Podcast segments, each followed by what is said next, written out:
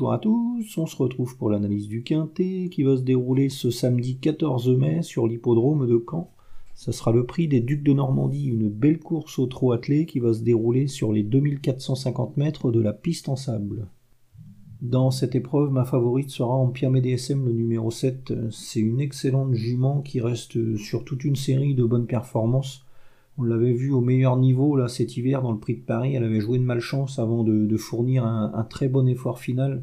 Elle terminait non loin de étonnant ce jour-là. Ensuite, elle a confirmé. elle a remporté deux courses euh, en faisant à chaque fois belle impression.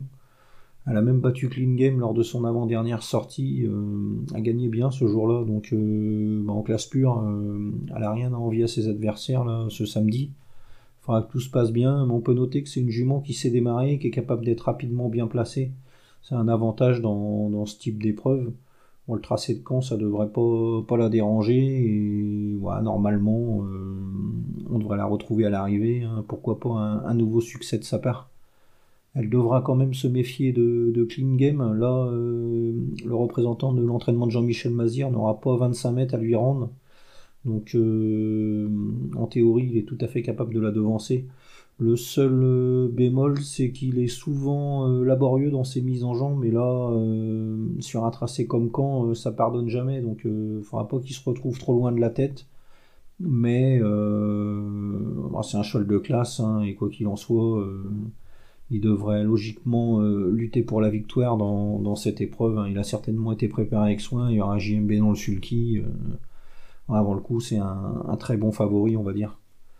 Ensuite, on va se méfier de Rebel Amateurs, le numéro 10. Euh, c'est une jument de, grande classe euh, qui avait joué de malchance cet hiver dans le Prix d'Amérique. Auparavant, elle avait aligné les bons résultats dans, les épreuves préparatoires. Donc, euh, en classe pure, c'est pareil. Hein, c'est une jument de classe qui a, rien à envier ses adversaires ce samedi. Bon, il faudra que ça se passe bien. Euh, c'est une attentiste et les attentistes à Caen euh, sont pas souvent à la fête. C'est pas un hippodrome où il fait bon euh, musarder, donc euh, plutôt une place avant le coup. Mais si elle venait gagner, il y aura rien à dire. Hein. C'est vraiment une, très bonne jument cette cette rebelle amateur. Ensuite, on va surveiller Fakir du Loro. C'est un cheval qui vient de prouver sa forme en terminant deuxième à Argentan dans le critérium de vitesse de basse Normandie.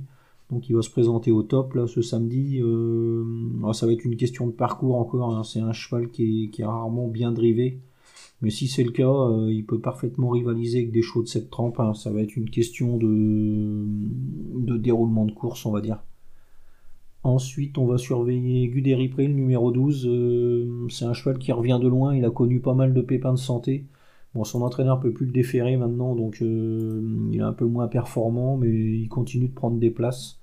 Il avait bien tenu sa partie derrière Rebel Amateurs, là, dans le prix Jamin à Vincennes.